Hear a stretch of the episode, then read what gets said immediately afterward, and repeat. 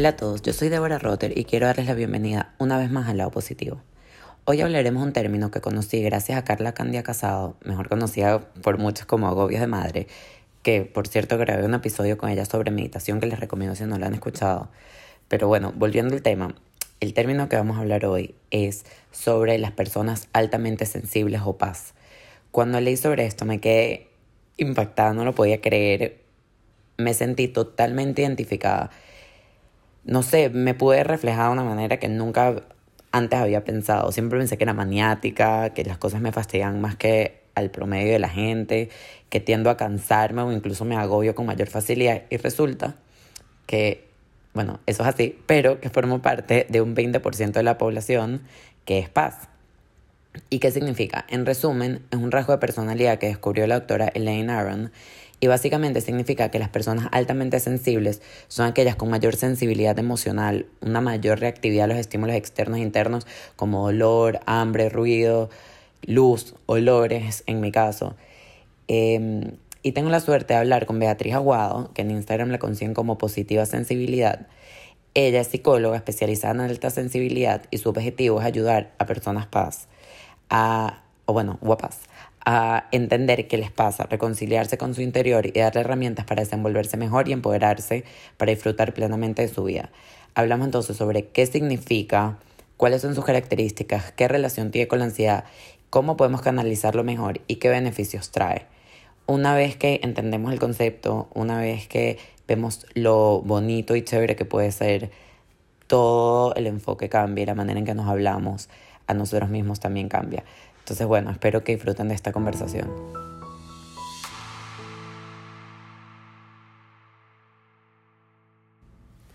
Antes de seguir, quiero hablarles de Versa Media Group. Como agencia digital, ayuda a sus clientes a navegar por el panorama del marketing digital y a desarrollar el mejor camino para lograr sus objetivos comerciales. Su proceso de planificación se centra en comprender cómo funciona el negocio de sus clientes, investigando en profundidad las últimas tendencias y herramientas actualizadas para crear una estrategia dinámica y atractiva. Hoy en día es tan importante tener una buena presencia digital que es indispensable contar con un buen aliado en este tema. Y eso es Versa Media Group, un aliado que te ofrece soluciones innovadoras y un servicio personalizado excepcional. Para mayor información pueden entrar a su página web que es versamg.com o seguirlos en Instagram arroba Versa Media Group. Hola Beatriz, qué gusto tenerte aquí conmigo. Muchas gracias Débora, encantada de estar aquí contigo. Eh, el tema de, mm, de personas altamente sensibles, de la alta sensibilidad, yo llegué a esto hace creo que recién como un año, algo así, por una persona que yo sigo en Instagram, que por cierto también entrevisté aquí, que en Instagram se llama Gobios de Madre, Carla, que fue la primera vez que me habló de este término. Y yo me sentí tan identificada. Eh, y era, fue así como, ¿qué, qué, qué acaba de pasar? O sea, ¿qué, qué, qué es esto que, que, estoy escuchando que de alguna manera me describe perfecto y no sabía ni siquiera que eso era posible? Entonces me empecé a interesar en el tema yo me autodiagnostiqué. es lo mejor el autodiagnóstico en estos casos, totalmente. El sentirte identificada es el mejor diagnóstico. Nadie me lo ha dicho así de frente, pero yo estoy convencida de que en efecto entro dentro de este porcentaje de la población. Y llegué a tu Instagram y la verdad es que me, me encantó, me, me, parece espectacular cómo lo explicas y, y bueno, como que la, la visión macro de lo que es, ¿no? Pero entonces, quiero porfa que empecemos eh, hablando de quién eres, cómo llegaste a estudiar psicología y a dedicarte a este tema para después entonces hablar de qué es exactamente una persona altamente sensible. Muy bien, perfecto. Pues nada, muchas gracias por darme la oportunidad de estar aquí y sí, pues me voy a contar un poquito, bueno, me voy a presentar y contar un poquito cuál es la historia, ¿vale?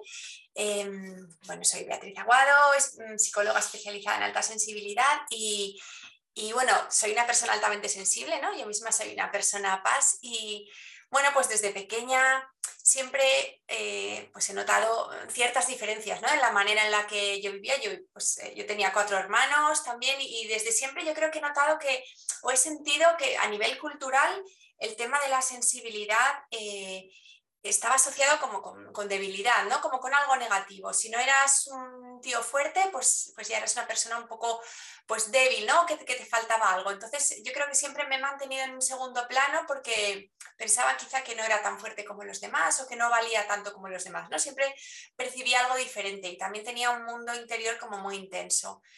Mm, al final para estudiar empecé, lo primero que estudié, vengo de una familia de abogados, entonces estudié derecho y pues me colegí como abogada, estuve trabajando, también estuve trabajando en un banco, pero bueno, sentía en cierta manera que no acababa de conectar mi esencia con eso, en lo que, en lo que trabajaba, ¿no? Y yo siempre había tenido muchísimas inquietudes por el tema del desarrollo personal y bueno, ahí es cuando empecé a estudiar psicología y bueno, estuve mucho tiempo profundizando y claro, con, derecho y psicología, pues desde entonces llevo 15 años trabajando pues en el mundo de la formación, del desarrollo de los recursos humanos, ¿no? Y viendo cómo realmente todo lo que es el trabajo interior mm, ayuda muchísimo en el, en el, desarrollo personal y en conseguir tus objetivos y conseguir estar bien, ¿no? Y, equilibrada como uno, como uno quiere. Entonces, em, yo siempre he, trabajado mucho el tema interior, me he autoanalizado, me he diagnosticado mucho, como tú dices, y, también descubrí el tema de la alta sensibilidad. Eh, también un poco de forma casi, o sea, no, casual, pero es cierto que se habla de la alta sensibilidad desde hace pocos años, o sea, realmente ya es desde los años 80 o 90 que Elaine Aron, la psicóloga estadounidense, comenzó a hablar de este rasgo de personalidad, pero poco a poco cada vez ahora se va hablando más, ¿no? Entonces es muy normal que sean los últimos años donde lo hemos descubierto, ¿no? Pero vamos, yo fue en mi proceso de superación de las migrañas, de mis migrañas, porque yo somatizaba mucho mi alta sensibilidad a través de las migrañas, pues fue cuando descubrí que era una persona altamente sensible y a partir de ahí empecé a investigar, empecé a leer mucho y bueno, ya había terminado la carrera de psicología, empecé a hacer otras formaciones complementarias en alta sensibilidad y bueno, eh, fue toda una revelación, la verdad, descubrir que era una persona altamente sensible porque entendí mucho, ¿no? Un poco como lo que a ti te pasa, entiendes de repente un montón de asuntos pendientes que se te han quedado en tu vida que no sabes a qué se deben, no sabes por qué te sientes así, no entiendes, eh, pues eso, tantas cosas, ¿no? Porque no entiendes por qué sientes de manera diferente, empatizas más con otros, te molestan ciertas cosas, dices, pero los demás no lo están viendo tan claro como yo, pues, pues no, no lo ven tan claro como tú, ¿no? Entonces, para mí fue una revelación y a partir de ahí todo mi trabajo personal también se orientó de otra manera, ¿no? Tanto hacia el interior, ¿no? Yo empecé a gestionarme de otra manera, empecé a superar cosas como las migrañas, como eh, estrés o ansiedad, porque entendí muy bien cuál era mi manual de instrucciones, por así decirlo, y a gestionarme de la mejor manera. Y, a su vez también decidí fundar Positiva Sensibilidad para ayudar a otras personas a entender primero qué les pasa, ¿no? porque somos muchísimos, ya lo sabes tú, ¿no? el, 20% de la población hombres y mujeres somos altamente sensibles y la mayoría no saben ni, ni qué es eso, o sea, ¿no? porque no, se sabe todavía, no está muy conocido. Entonces me encanta ayudar a divulgar en qué consiste el rasgo de la personalidad para que la gente lo entienda y a su vez así se vayan entendiendo mejor, ¿no? Vayan comprendiendo por qué les pasan ciertas cosas y a partir de ahí poder trabajar, ¿no? Ciertos problemas psicológicos, ¿no? Yo ayudo como como psicóloga a personas que, no se sienten bien, ¿no? que tienen ciertos problemas o problemas de bienestar o problemas mentales o problemas de ansiedad y les ayudo, pero desde una perspectiva de mucha empatía, entendiendo perfectamente cómo funciona su sistema nervioso, ¿no? porque, porque sé perfectamente cómo funciona el de las personas altamente sensibles y eso es clave a la hora de, hacer un tratamiento terapéutico o de, o de llevar una vida, ¿no? que al final eh, tampoco hace falta ser un psicólogo especializado en esto para aprender a gestionarte bien como, como PAS, ¿no? Pero ahora hablaremos un poco de pues, en qué consiste y qué es lo que hay que hacer para ir sintiéndose mejor. Sí, sí, te iba a pedir justamente eso, que nos explicaras qué es exactamente eh, la alta sensibilidad y qué características tiene, porque además algo que a mí me llamó muchísimo la atención es que creo que hoy en día todo, a todo el mundo le gusta como que los labels, ¿no? Como... Las eh, etiquetas. Exacto, las etiquetas. De, y que de alguna manera esto es algo con lo que se nace, o sea, no es que eh, es un problema o es simplemente una característica. Y a mí eso me llamó mucho la atención, por, o sea, un poco también con lo que decías antes, que se asocia como con algo malo, ¿no? Y yo por lo menos, o sea, para, para contarte un poquito, yo soy una persona que todos los sonidos los escucha, o sea, mucho, y los olores, ni hablar. O sea, yo, todos los olores me agobian. Entonces es un tema, por ejemplo, tipo en la cocina o... y si estoy estresada y huelo algo, bueno, puede, puede, ser, puede ser catastrófico y, y, de verdad es difícil que las personas entiendan. Y mm, entonces siempre lo asociaba además con cosas negativas, ¿entiendes? Lo veía como un problema, como un impedimento a poder hacer otras cosas. Entonces, bueno, porfa, cuéntanos qué es y qué características tiene para después poder hablar también de los beneficios que trae ser altamente sensible. Sí, pues es que te ocurre como la mayoría de la gente, porque la mayoría de la gente que somos sensibles vemos más las molestias que nos causa o sufrimos más pues de sí, molestias o problemas o, dolores o somatizaciones que nos causa o incluso problemas relacionales antes que, ver los beneficios, ¿no? que también son muchos. Y bueno, lo primero es decir que la alta sensibilidad no es una enfermedad, ni es un trastorno, ni es un déficit, ¿no? Como tú has dicho, es un rasgo de personalidad, es una característica más de tantas que tenemos, ¿no? O sea, en el mundo, pues fíjate, el 20% somos altamente sensibles y no significa que seamos iguales que los demás, porque al final una personalidad está conformada de un montón de características distintas, ¿no? Pues nuestra personalidad tiene muchas y entre ellas está nuestra alta sensibilidad, ¿no? Pero, exacto, no es, no es una enfermedad ni es un trastorno ni nada, con lo cual eh, lo primero es eso, ¿no? Darte cuenta de que tu sensibilidad no tiene por qué ser mala, no es un problema, sino lo que es un problema es la mala gestión de la sensibilidad. Cuando no eres consciente de ello, y, tú intentas funcionar como una persona que no es tan sensible, ¿no? Entonces vamos a entender un poco en qué consiste esto y luego iremos viendo un poquito cómo se puede gestionar mejor, ¿vale?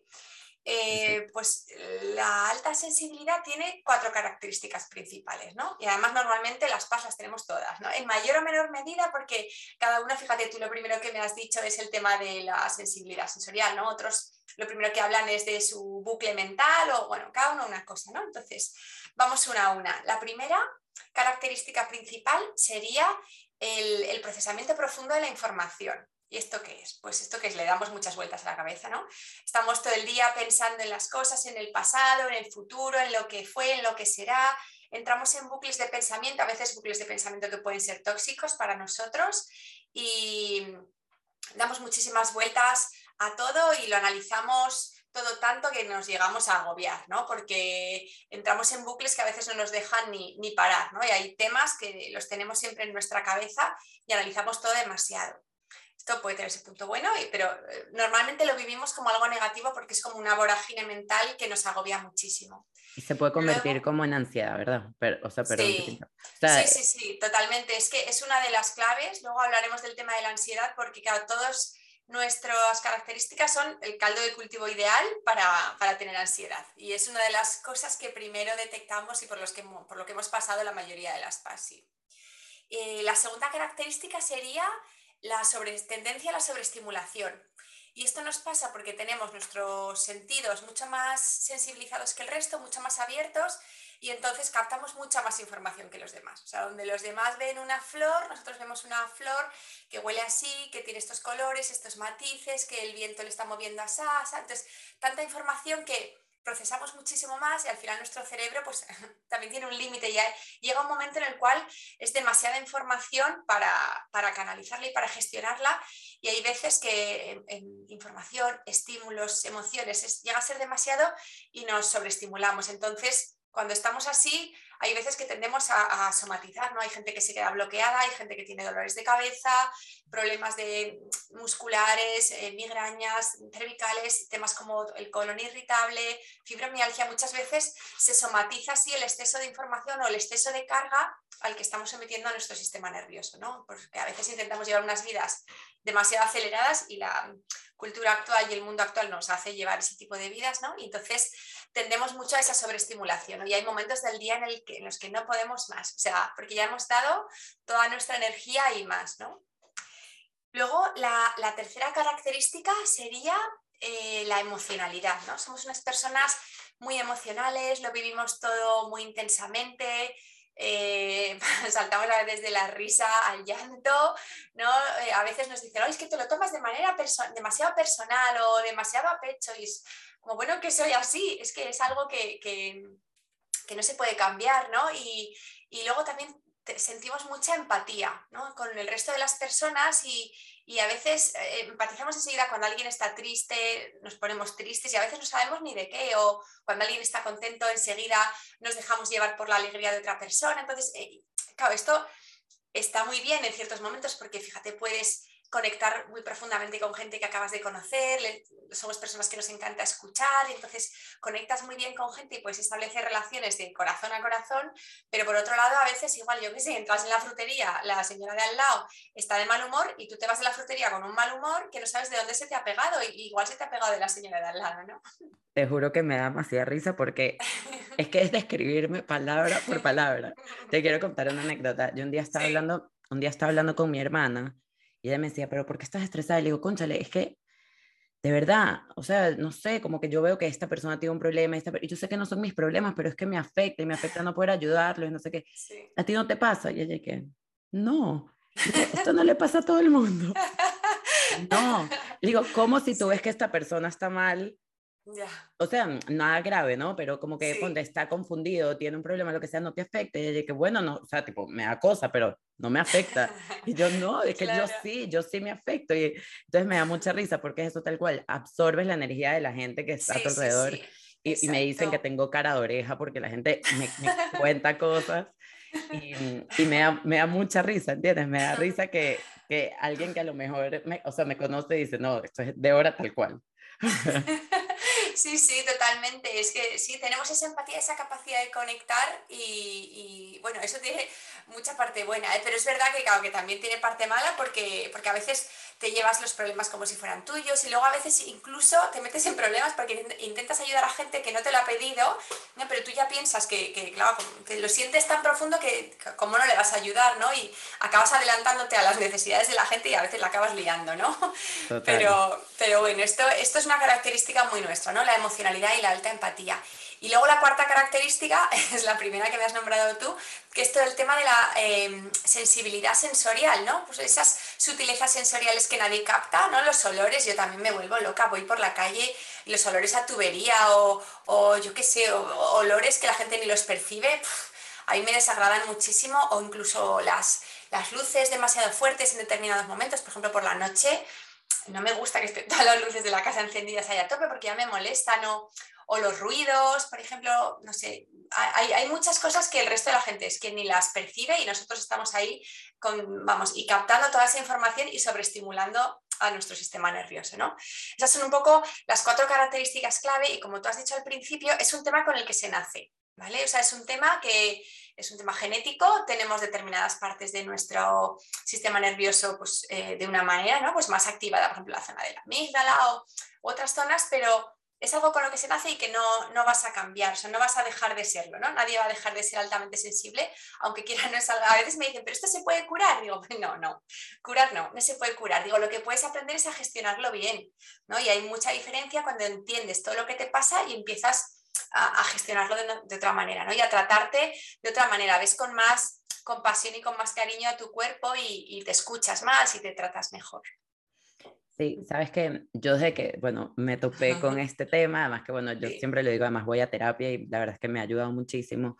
Eh, yo ya sé ciertas cosas que yo no puedo hacer o ciertas cosas que por decirme, mm, como que me afectan más.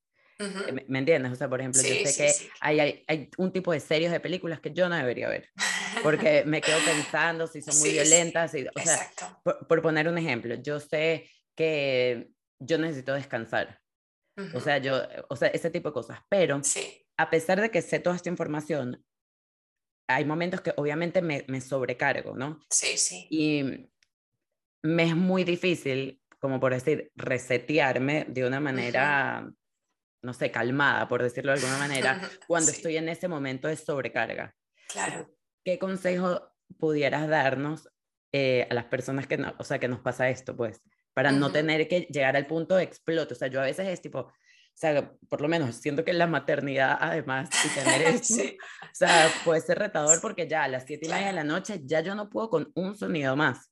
Sí, y, sí, y, y, tengo tres hijos que hablan mucho. sí. O sea, ya un momento que es como que ya. quiero escucharlo, pero eso, no puedo. eso es normal, sí, sí, es normal. Esos momentos de saturación y más en la maternidad, claro que hay, ya no depende todo de ti, ¿no? Tú igual puedes decir, vale, yo a tal hora me voy a dormir, ya, pero tus hijos dicen, bueno, ya, pero no te voy a dejar dormir. Entonces, hay cosas que, que no dependen de nosotros. Pero yo aquí el primer consejo que daría a las personas altamente sensibles, primero que que, se informen bien o se formen o entiendan bien en qué consiste este rasgo, ¿vale?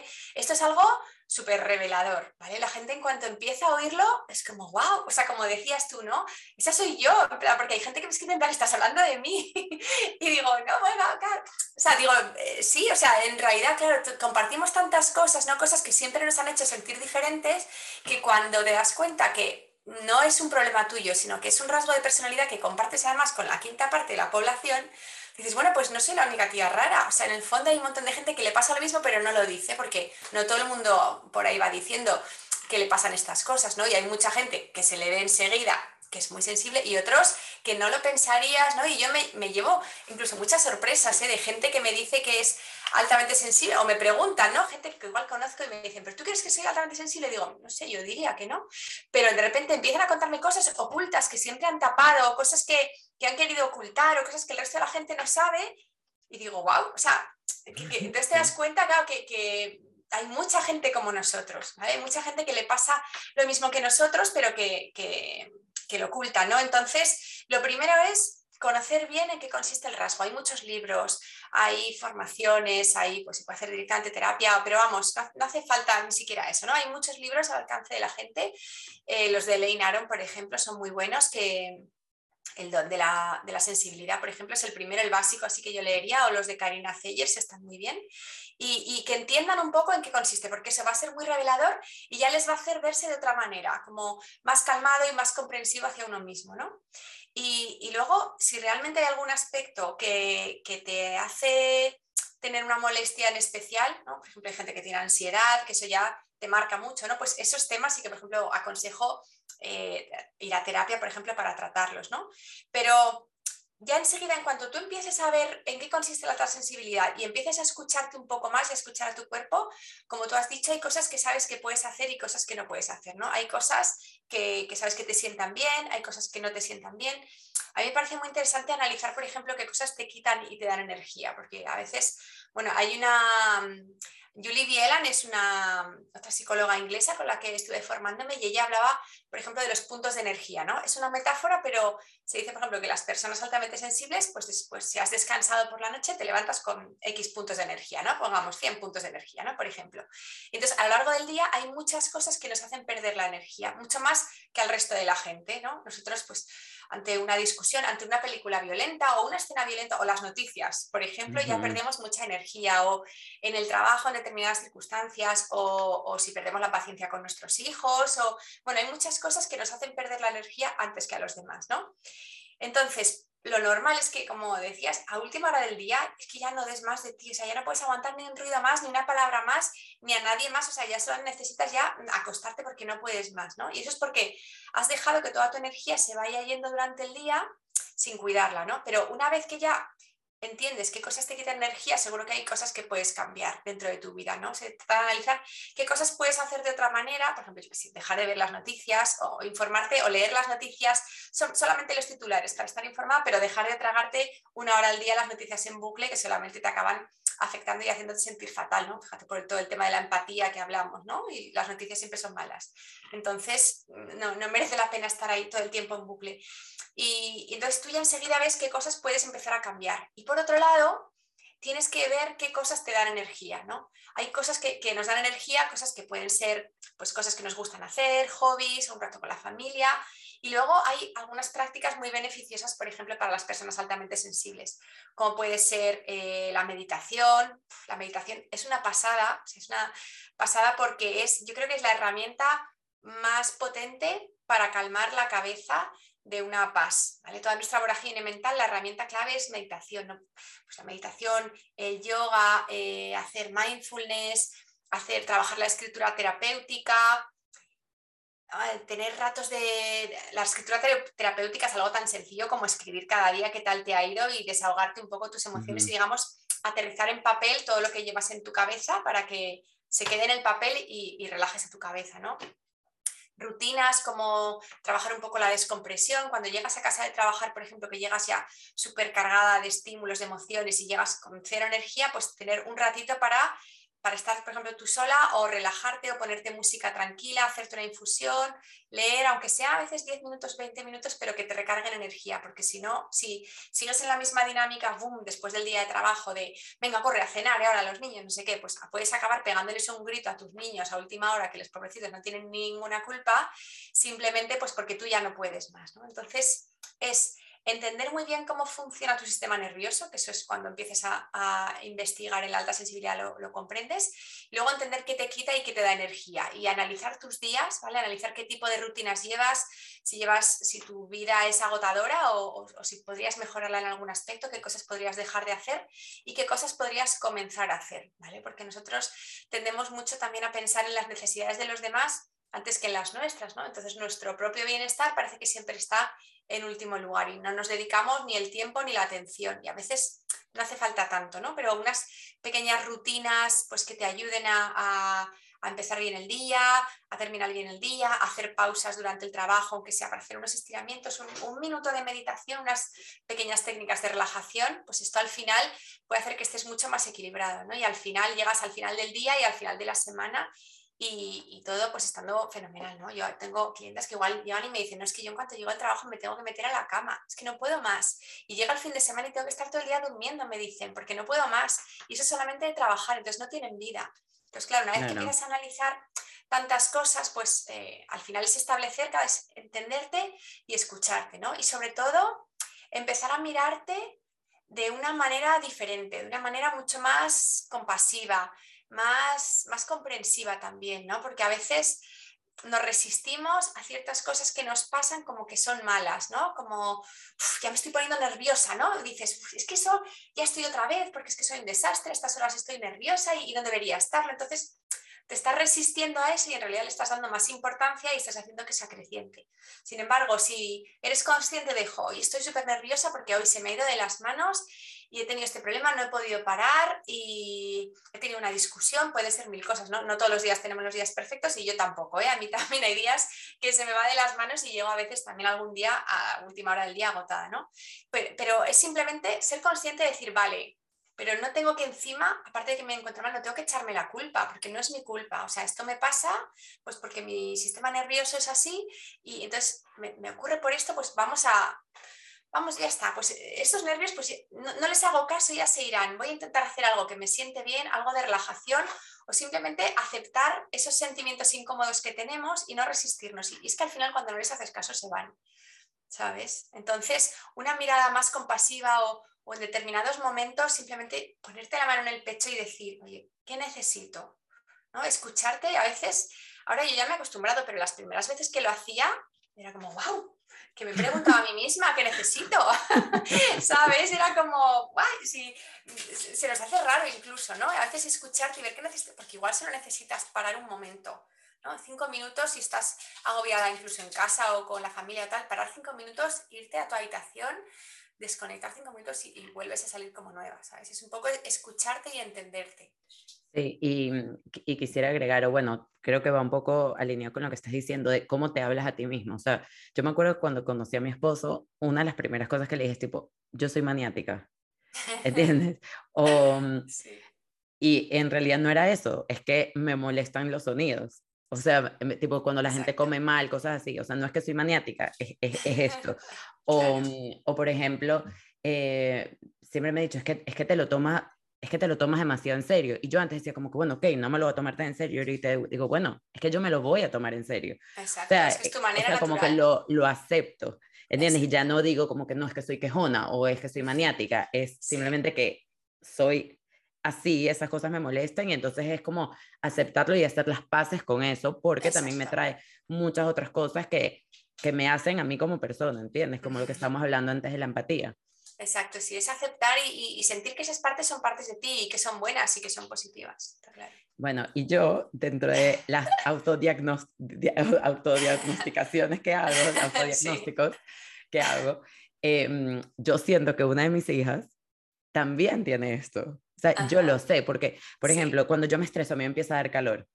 ¿no? O sea, que a nadie en la casa, tipo, o sea, la, la, cosa se pone, yo me empiezo a cambiar, ¿no? o sea, una de mis hijas también es así, entonces, claro, yo sé que cada uno aprende a su ritmo y yo sé que cada uno, pero yo quiero enseñarle un poco lo que yo he ido aprendiendo para ahorrarle pasos, ¿no? Porque es como que, te lo prometo, mira, óyeme, si tú te sientes así, lávate la cara con agua fría, ¿sabes? Tipo, toca algo frío, eso te va a relajar, o, ¿sabes? O tipo, si sientes demasiado ruido, ve a tu cuarto un ratito a estar sola, o sea, no pasa nada, cosas así. Sí. Pero, ¿qué crees que podemos hacer nosotros como padres, o a lo mejor es esto mismo que te estoy diciendo, para apoyar a nuestros hijos si sentimos que tienen estas, o sea, como que estas características y poder guiarlos para que, ¿sabes? No sé, les sea más fácil todo.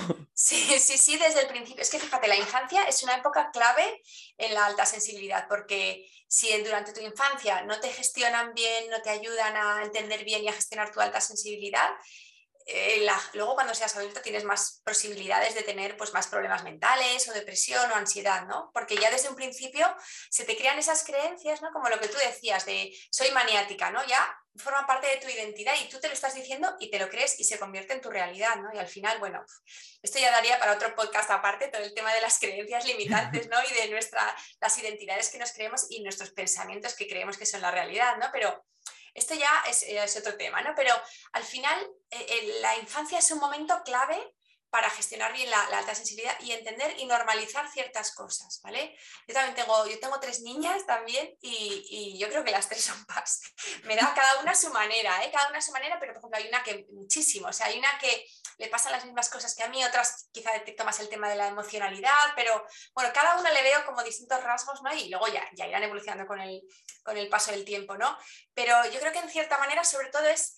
Eh, normalizarlo, o sea, decirles que no les pasa, no tienen un problema, ¿no? Porque hay niños que, igual eh, dicen, ay, es que este niño es, es un rebelde, o es un desobediente, o es un, pues sí, un maniático, y ya desde el principio decimos, ay, niño, qué manías tienes, o, o qué pesado eres, y por ejemplo, igual le molesta el ruido, o, o es que, o yo qué sé, imagínate un niño que se agobia mucho cuando ve a mucha gente, ¿no? Y no quiere dar besos a todo el mundo porque es más introvertido pues hoy ya viene el rarito, ¿no? Ya el niño que no quiere darle el beso a la abuela o cosas así. Si no lo entiendes, tampoco le puedes ayudar, No, sabes cómo ayudarle. Quizá explicándole o viendo qué es lo que le preocupa, le puedes ayudar a gestionarlo mucho mejor, como tú dices, ¿no? Y hay comportamientos que a veces cogemos y le ponemos una etiqueta al niño de que se porta mal y en realidad es que le está molestando, yo qué sé, pues la costura de la etiqueta de la ropa, ¿no? Yo tengo una hija mía que es que lo primero de la ropa es, se la está probando en la tienda y ya quiere que le quite la etiqueta, digo, no, que en la tienda no te la puedo cortar, todavía, pero ya no aguanta ni el rato de esto, ¿no? Pero,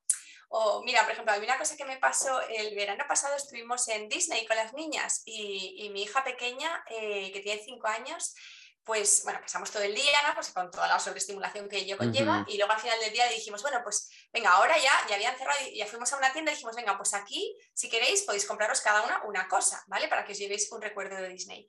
Claro, imagínate cómo son las tiendas de Disney, ¿no? Pues a tope de todo, de luces, de colores tal. Y me acuerdo mi hija pequeña se puso a llorar de puro nervio, de que no sabía qué cogerme. Y, y, claro, yo, o sea, en el fondo, digo, es que cualquier padre hubiera dicho, vaya niña caprichosa, impertinente, que encima que le digo, que, o sea, que llevamos todo el día aquí de juerga y de fiesta, y encima le digo que, le, que se compre un regalito, encima se pone a llorar, digo, claro, cualquiera hubiera dicho, esta niña es una caprichosa, ¿sabes? Y yo me di cuenta que la niña estaba totalmente sobreestimulada, o sea, de todo el día de las atracciones, de montarse, de tantas luces, tanta cosa y tantas opciones en las tiendas Disney, que está todo pensado para que te encante todo, que se puso tan nerviosa que no podía gestionarlo y se puso a llorar, ay la pobre, y, y claro, pues es un poco ayudarle a calmar tranquila, cariño, que sé que estás ahora nerviosa porque hay demasiadas cosas, que no, no sabes por dónde empezar a elegir, yo te ayudo, ¿vale? Pues vamos a ver poco a poco y, y bueno, y al final es un poco ayudarles y guiarles y no plantarles una etiqueta de este niño se porta mal, ¿no? Pero para eso los padres, igual que como adulto tienes que entender tu sensibilidad,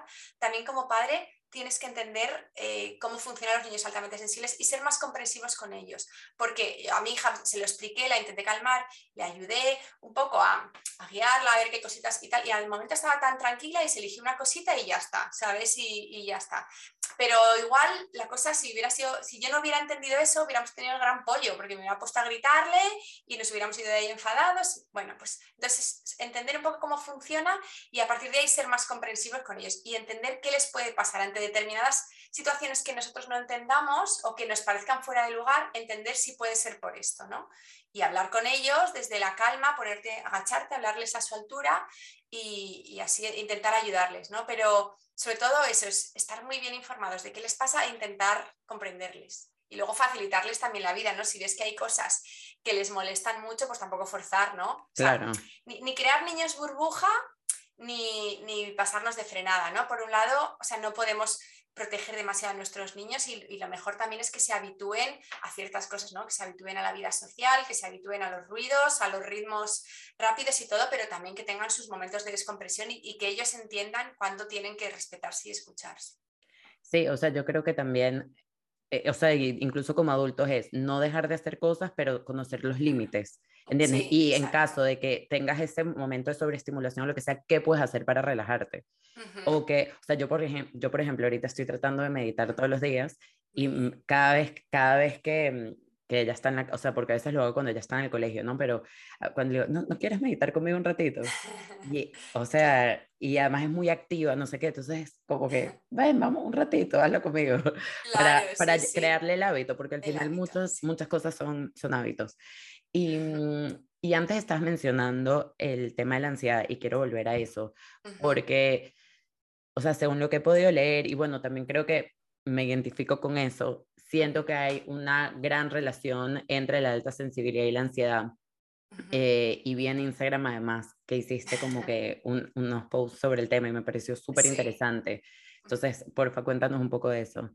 Claro, pues mira, es que eh, claro, las personas altamente sensibles somos pues como te decía, caldo de cultivo ideal para la ansiedad, por todas nuestras características, porque claro, la ansiedad se basa pues, en, en, miedos irracionales, ¿no? Entonces, claro, nosotros o sea, las PAS tenemos la, la más activada, vemos más los miedos, nos preocupamos más por las cosas, como procesamos además mucho más la información, le damos más vueltas, vamos más del pasado al futuro, con lo cual enseguida estamos recreando ese círculo vicioso de, de los miedos, de, de la ansiedad, de, arrepentirte de cosas pasadas y tener miedo a las cosas futuras.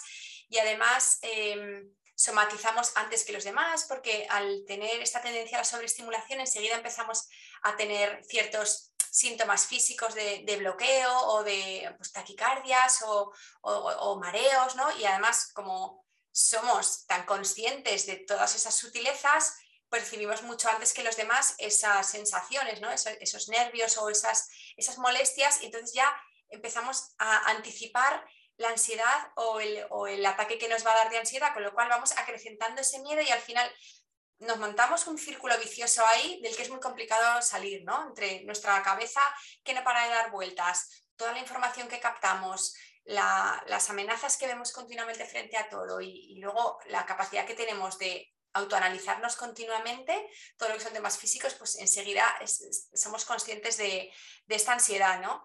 Entonces, es una de las primeras cosas que, cuando empiezo a trabajar con alguien, las primeras cosas que, empezamos a trabajar, porque casi todo el mundo que viene PAS, todos tienen algo de ansiedad. Si no sabes gestionar bien la alta sensibilidad, una de las primeras cosas en las que se manifiesta es esto. Y yo misma también tuve ansiedad hace muchos, muchos, muchos años. También fui a terapia en ese momento por esto y, y oye, lo, lo, superé.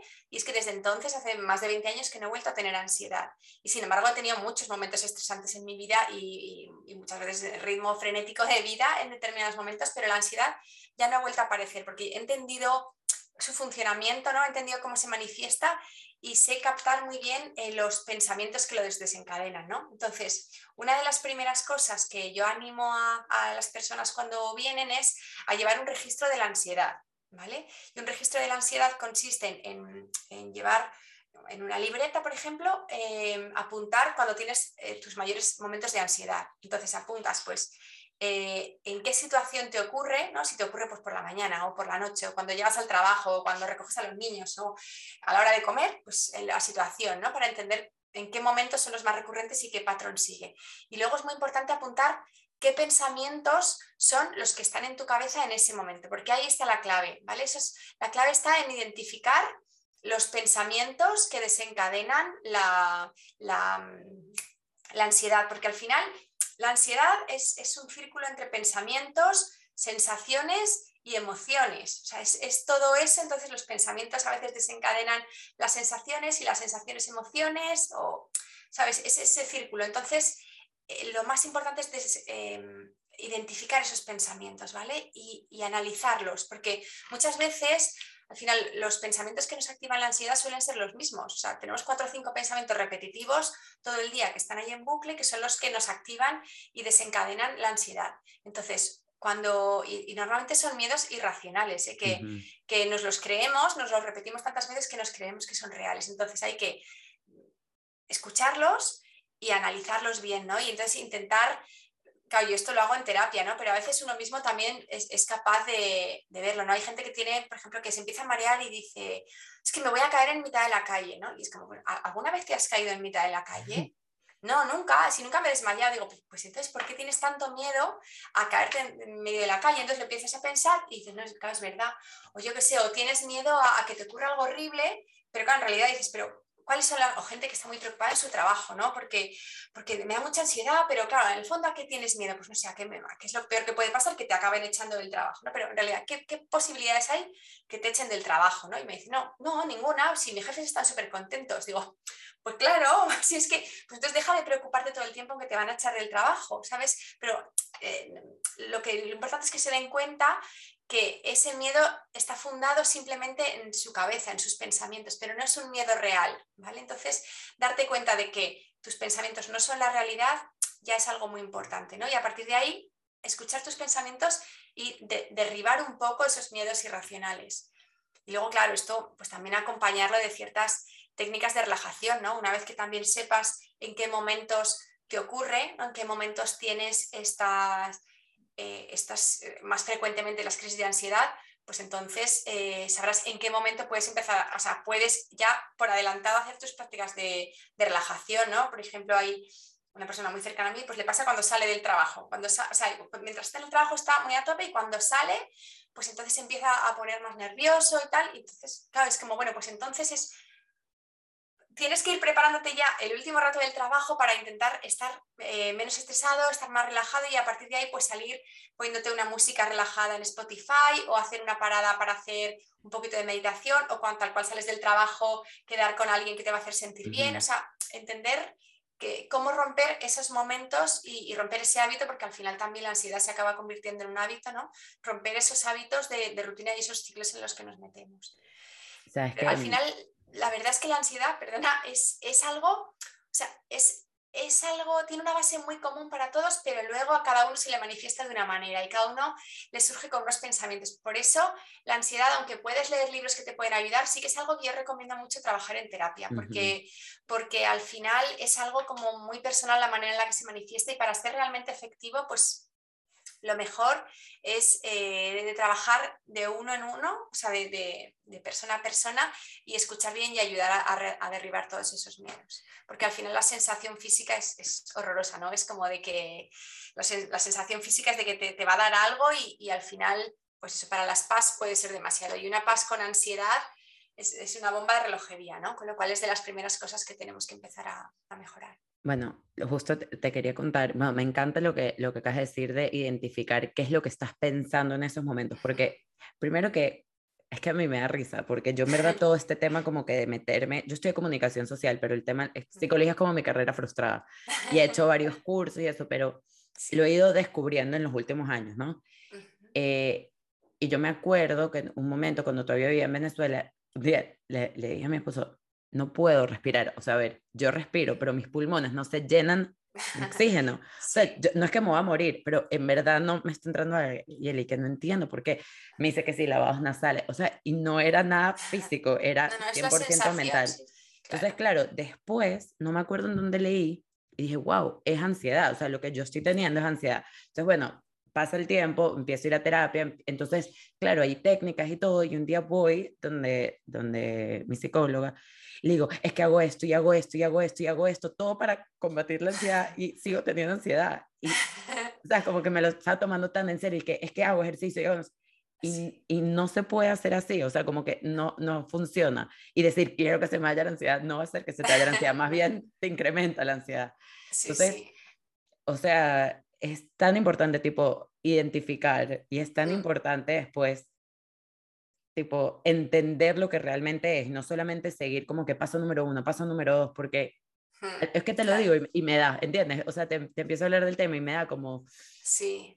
Tengo que, tengo que hablarlo más tranquila. Sí, sí, es verdad, pero es que además por eso digo que es, o sea, que es importante escuchar y entender muy bien los pensamientos, ¿eh? porque, por ejemplo, tú dices, vale, yo aplico un montón de técnicas, ¿no? Pero yo me acuerdo que, por ejemplo, también cuando tuve ansiedad hace años, también me decían, pues el deporte es muy bueno, pues yo ahí todo el día en el gimnasio y luego me iba a la sauna y luego me iba al jacuzzi, pero estaba estresada, perdida, porque yo la ansiedad la tenía en la cabeza, pues, que me daba igual lo que hiciera con mi cuerpo, porque la ansiedad estaba en mi cabeza. Entonces, hasta que no entendí que, que, todo se eh, tenía que analizar esos pensamientos y lo que tenía que calmar es lo de la cabeza. Entonces, una vez que supiera gestionar lo de la cabeza, ya todo lo demás iba a venir. O sea, por supuesto que me ayudaban técnicas como la respiración o cosas así, pero si no aprendes a calmar la cabeza, eh, es como parar un, nada, parar con las manos un camión que te va a arrollar, ¿no? Es, no puedes. Beatriz, para ir cerrando, ¿hay alguna anécdota de mm, a lo mejor propia o de algún paciente que hayas notado un gran cambio desde el momento, o sea, desde que llegaron y una vez que se identificó y se, mm, digamos, se canalizó, el cambio fue impresionante. O sea, cuando aprendió, cuando lo aceptó, su, su, característica, el cambio fue, fue increíble. Sí, bueno, claro, anécdotas de esas, bueno, muchísimas y sobre todo muchísimos aprendizajes, ¿no? Y muchos, muchas superaciones personales que además para mí son un gran éxito, ¿no? Pero Mira, te voy a poner, eh, por ejemplo, te voy a poner un ejemplo como muy tonto, ¿no? Que, es algo que es una pequeña superación personal, pero que me parece una pasada. Que yo antes, por ejemplo, cuando iba a un restaurante, siempre me ponía, o sea, tenía que mirar dónde estaban las ventanas para ponerme de espaldas a las ventanas, porque si estaba mirando, me daba el sol en los ojos, tenía migrañas. O sea, cosas que, dices, pero ¿cómo te pasa eso? No, pues es porque, eh, claro, yo era altamente sensible, lógicamente, y me había creado esa, ese pensamiento, esa creencia, ¿no? De que, de que, porque alguna vez me pasaría, coincidiría que tenía migrañas a la vez que esto, que, que, el estar en esa situación, el estar viendo de cara a una ventana, pues me podía dar migrañas, ¿no? Y bueno, pues al final, claro, analizando todo esto, entendiendo eh, cómo funciono. Yo antes llevaba siempre gafas de sol a todas horas porque no podía soportar el sol, ¿no? Y, un poco aprendiendo a perder el miedo a todo esto, habituándome a ciertas cosas, pues ya es algo en lo que no me fijo, ya dejé de tener migrañas, ya me puedo sentar en cualquier lado, o sea, pequeñas cosas que antes me limitaban y yo me sentía súper rara de hacer eso, ¿no? Pues, pues ahora lo hago como con, con, toda tranquilidad, ¿no? Y para mí, por ejemplo, es una satisfacción enorme cuando hay un montón de gente, claro, que se siente totalmente limitada por su sensibilidad en el sentido de que les, da miedo quedar con gente, les da miedo eh, salir a la calle, por ejemplo, si tienen ansiedad, pues, pues eso es un gran paso, ¿no? Cuando por fin me dicen, oye, he estado en las fiestas de mi pueblo y he estado en la verbena y he disfrutado y me lo he pasado fenomenal, claro, estas cosas son una maravilla, ¿no? Que, que puedas disfrutar de las pequeñas cosas de la vida, ¿no? Por ejemplo, ayer también en sesión una clienta me decía que estaba súper orgullosa porque había podido decir la verdad a una persona que le estaba ofendiendo, ¿no? que le estaba tratando mal y supo eh, hablarle de manera asertiva y decirle lo que le estaba sentando mal y decirle las cosas claras. ¿no? Esto, esto antes de terapia no podía hacerlo porque siempre contaba mentiras simplemente por no reconocer lo mal que estaba o, disimulaba o, simplemente desaparecía para, no, para evitar un confrontamiento. ¿no? Entonces, bueno, aprender claro, todo es esto, a, establecer ciertos límites, a, respetarte a ti misma, ¿no? A dejar de verte como un bicho raro, ¿no? Y a verte con, cariño y luego a darte cuenta también de la cantidad de cosas que, de las que se puede disfrutar, ¿no? Y de las que se puede, pues eso, de, las que puedes vivir de una forma mucho más intensa que el resto, ¿no? Antes, bueno, ya te contaba que, que mi padre, pues, pues pobrecito, falleció hace 12 días y, bueno, ha sido mucho tiempo con él en el hospital y a mi padre le encantaba la música clásica y yo escuchaba música clásica con él, ¿no? Y le gustaban mucho los tres tenores, no sé si los conoces, pero aquí en, en España son, han sido muy conocidos y, y nos poníamos juntos y ¡buah! es que, o sea, cuando solamente estamos en el hospital y no tienes otra cosa que hacer que escuchar música, escuchábamos cada nota, cada sutileza, cada pequeña vibración en la voz de los tenores, eh, cada ritmo, cada aplauso, cada cosa, y lo vivíamos como si estuviéramos en, en la ópera, en mitad de la ópera, viviéndolo con una intensidad. Y dices, wow, es que esto no lo puede vivir cualquiera, ¿no? O sea, esas cosas en las que puedes vivir con tanta pasión, esos momentos tan, tan bonitos, ¿no? Y bueno, pues esos momentos al final se te quedan, ¿no? Esas cosas tan bonitas que has, que has vivido y que, y que puedes vivir, ¿no? Y a mi papi, por cierto, le mando un besito, que estará en el cielo aquí escuchando. Y bueno, pues em, eso, hay, hay, muchas cosas dentro de nuestra alta sensibilidad que nos pueden hacer vivir la vida de una manera muy intensa y, preciosa, ¿no? Y, y cuando llegas a eliminar las molestias y las limitaciones y las creencias que te hacen pensar que eres menos y empiezas a ver todo lo que puedes disfrutar y empiezas a ver de una manera más positiva tu sensibilidad, a, creer que es algo bueno en ti y no algo malo, ¿no? pues es cuando empiezas a, realmente a disfrutar de la vida, ¿no? Y cuando sabes cómo equilibrarte, cómo eliminar, pues eso, migrañas, somatizaciones, estrés, ansiedad, todo esto, y empiezas a escucharte, te das cuenta de que tienes una potencialidad eh, tremenda, ¿no? Tienes ahí un, como decía mi, mi mentor antimigraña, Sephora decía que tenemos un Ferrari a toda velocidad ahí en nuestra cabeza, pues bueno, aprovechémoslo, aprovechémoslo, ¿vale? Entonces, merece mucho la pena, pues eso, conocerse, entenderse y tratarse de una manera pues cariñosa y, compasiva. Qué bello, qué bello lo que acabas de decir. Y ya para cerrar, em, bueno, primero que por supuesto estoy demasiado agradecida con, o sea, con, e, con esta conversación y me parece muy bello. Y justo cuando estás diciendo lo de las notas, me acordé que soy fatal con las referencias, nunca me acuerdo de dónde lo escucho, pero que en verdad es como un superpoder. Que esto que uno siente es un superpoder para sentir, es un superpoder para eh, conectar con los demás. Y, y, creo que eso, o sea, por ejemplo, ese momento que tuviste eh, con, con, tu papá escuchando las, o sea, sé, o sea, me puedo imaginar lo que se sintió. ¿Entiendes? Mm, y, y puedo entender lo especial que, que, fue y que cada vez que escuches esa canción te vas a recordar de ese momento y que no va a ser algo más, no sé si es algo de la alta sensibilidad o no, pero me pude identificar profundamente con lo que dijiste.